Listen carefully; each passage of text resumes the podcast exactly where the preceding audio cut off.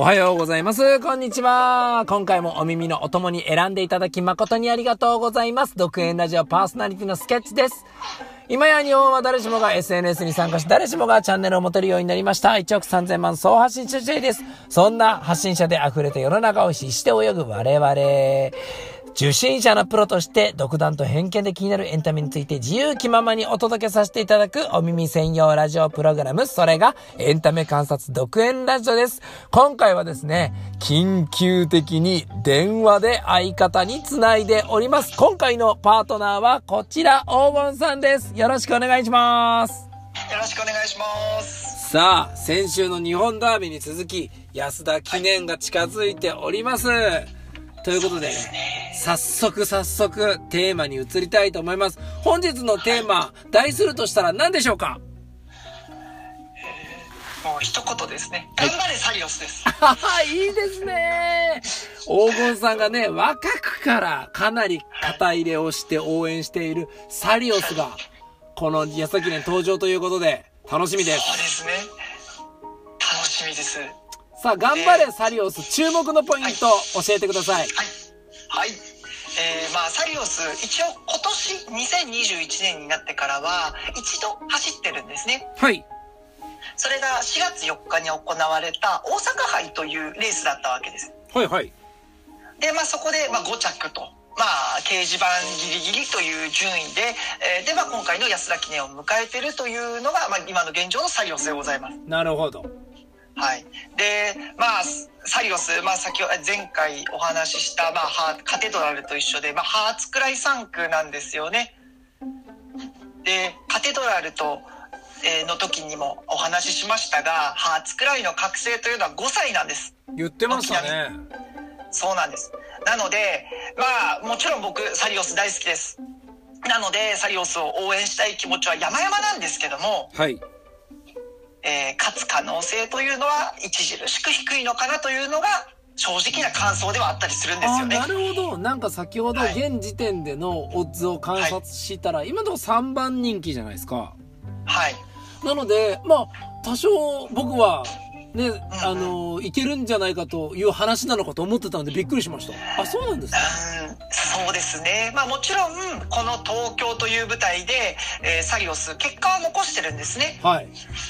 はい。新馬戦もこの1600メートル、同じ東京競馬場芝1600メートルの舞台ですし、2歳児で、えー G3 を勝った、えー G3 を勝った時も、この、えー東京競馬場1600メートル。で、1600メートルではないですけども、3歳児に1800メートルの毎日王冠というレースも勝ってるので、まあ相性は悪くないコースではあるんですよね。ほうほうほうほうほうほう。はい。そう。なんですけども、まあ正直、どれもこれも、うん、まあその2歳の時はちょっと置いといても、まあ毎日王冠に関しては、まあちょっとメンツに恵まれた感というのは否め否めないわけです。はいはいはいははい。だから G1 を取るとまでは、えまだ言える、言える感じではないのかなと。い。なるほど。ちょっと辛口の評価ではあるんですね、じゃあ。そうですね。まあもちろんですよ。ここで結果を残すハーツクライ3区なんてのは、今、要は今までいなかったわけですから、はいはいここで結果を残したら、それはそれでえ今後が楽しみというか、あの、にはなってくるわけですよね。もう何度も繰り返し言ってしまいますけど、ハーツクライの覚醒というのは、軒並み5歳ですから、そう。ここで G1 勝つってことは、それ以上にっていう話なんでね。なるほど。じゃあこれでサリオスがもし勝ったら、それはそれで、はい。かなり期待を背負って、えか競馬界的にも面白い展開だと。そうですね。あだから頑張れサリオスっていうタイトルなんですね、今日は。そうですね。まあ、あともう一つ僕が頑張れと言っているのは、なんで正直僕は、あまあ、ぶっちゃけもう1着どころか僕は3着すら外すと思ってるんですよ。あー、そうなんですね。そうなんです。で、その、えー理由というのが、えー前回でもお話ししました。えっ、と、やはり直線のスピードっていうのが大事なんですね。この安田記念というのは。はいはいはいはい。それがサリオスにはまだ、こう、伴ってないなという感じなんですよ。ああ、今までの成績を見てると、あまり直線が強い印象はないと。そうですね直線というかまずもってそのスピード自体がまだこうそのコバの G1 を取るまで至ってないなと成長しきってないなっていう感じなんですよあ、だから今、伸びしろの最中みたいな、伸び盛り中なんですね。はい。もうさ伸び盛りというかもはやもう3歳のまんまなんですよね。へ止まっえちゃってるんですよね。はい。あそうなんだ。そう。なんで、まあ、もちろんだから3歳の時にはこうハンデもあのこう軽ハンデというか、まあ、3歳なんでこうコバと戦ってもサリオスの方が有利になってたりとかしたんでその分でなんとかなってたけどみんなと同じ斤量同じハンデで戦うってなるとやっぱりこう足りないという印象ではありますね。なるほど、そうか。ハンデが出てくるんですもんね。そうです。なので、じゃあサリオスに、じゃあ注目しなくていいんだね。馬券的に切るだけでいいんだねって言ったら実はそうでもなくてですね。おはい。まあ、サリオスは、でも僕は必ず覚醒する馬だと信じてます。あ、はいはいはいはい。はい。なので、あの、ここでいうレースをするかというのをぜひ注目してもらいたいわけですね。ああ、なるほど。今後のサリオスのためにも、この安田記念でのサリオスのはい行動っていうのはかなり大切になるんですね。そうです。あの、やっぱ馬ってですね、すごく頭がいいんですよ。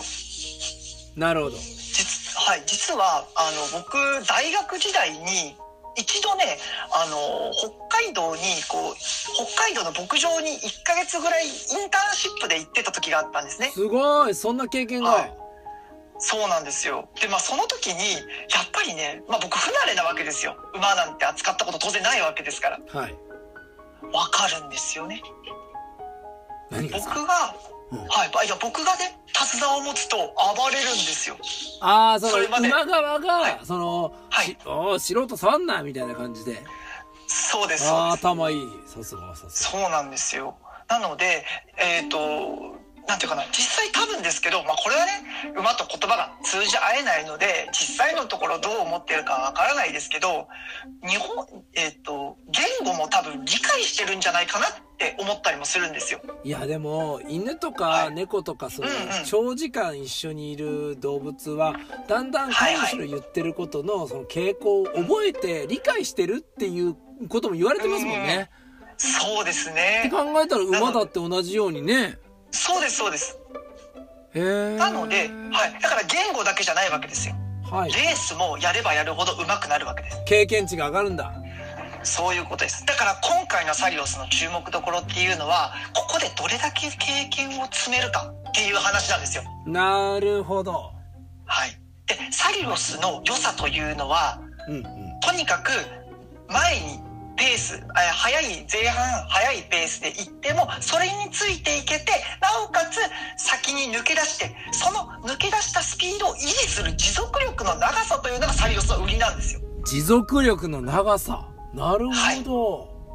なので、今回は、まあだからそのスピード自体がおそ、そんなにやっぱり先ほど申し上げましたけど、速くないので、とにかく今回はどれだけサリオスが前でついていけるか、どれだけサリオスが持続できるかっていうところに注目ポイントを当てて見ていただけるといいのかなと思ったりします。いや、なるほどね。まあ、はいそれぞれの馬の強さの傾向はあるにせよ、サリオスの強さはそこだと。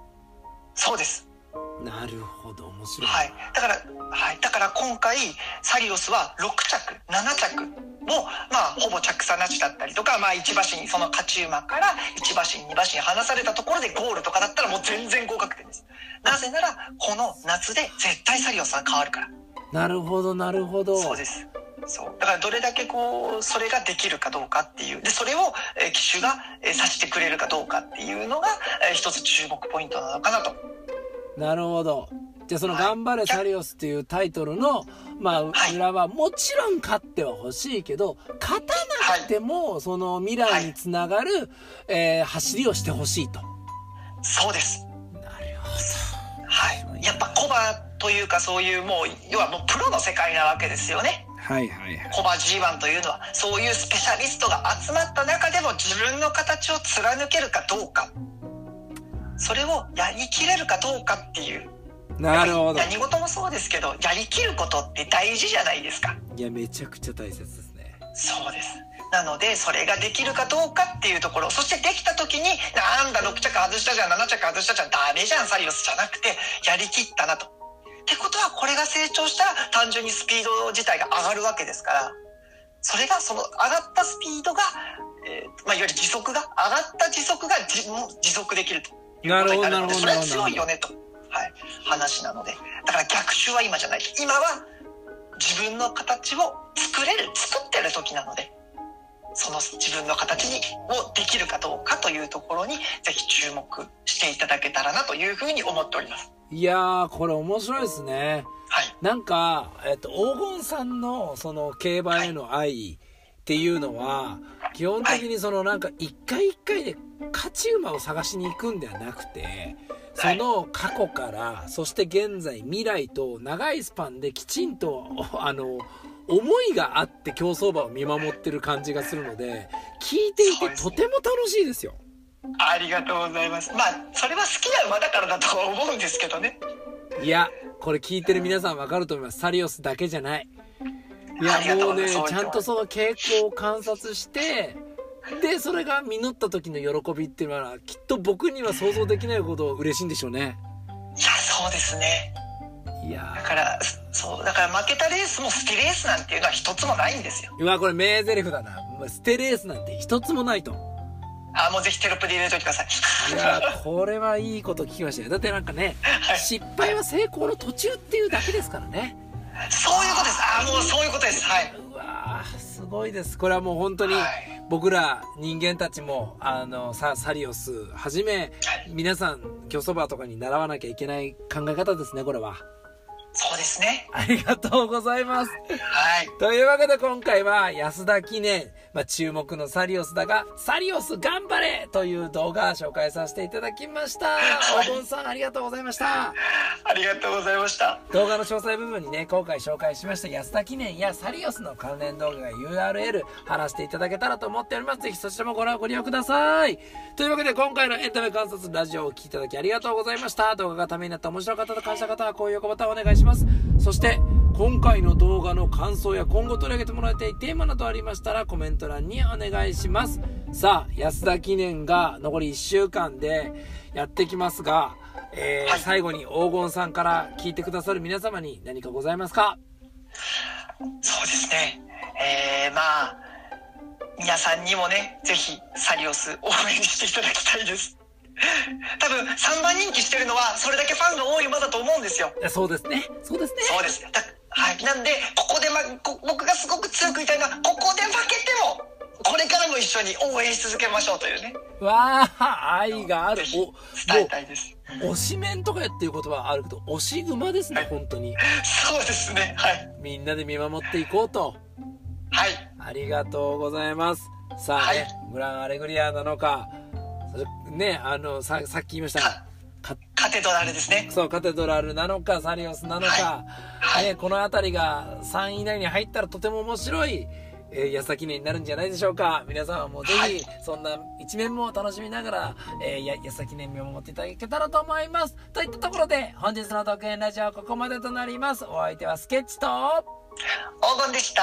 ご清聴ありがとうございました。ではまた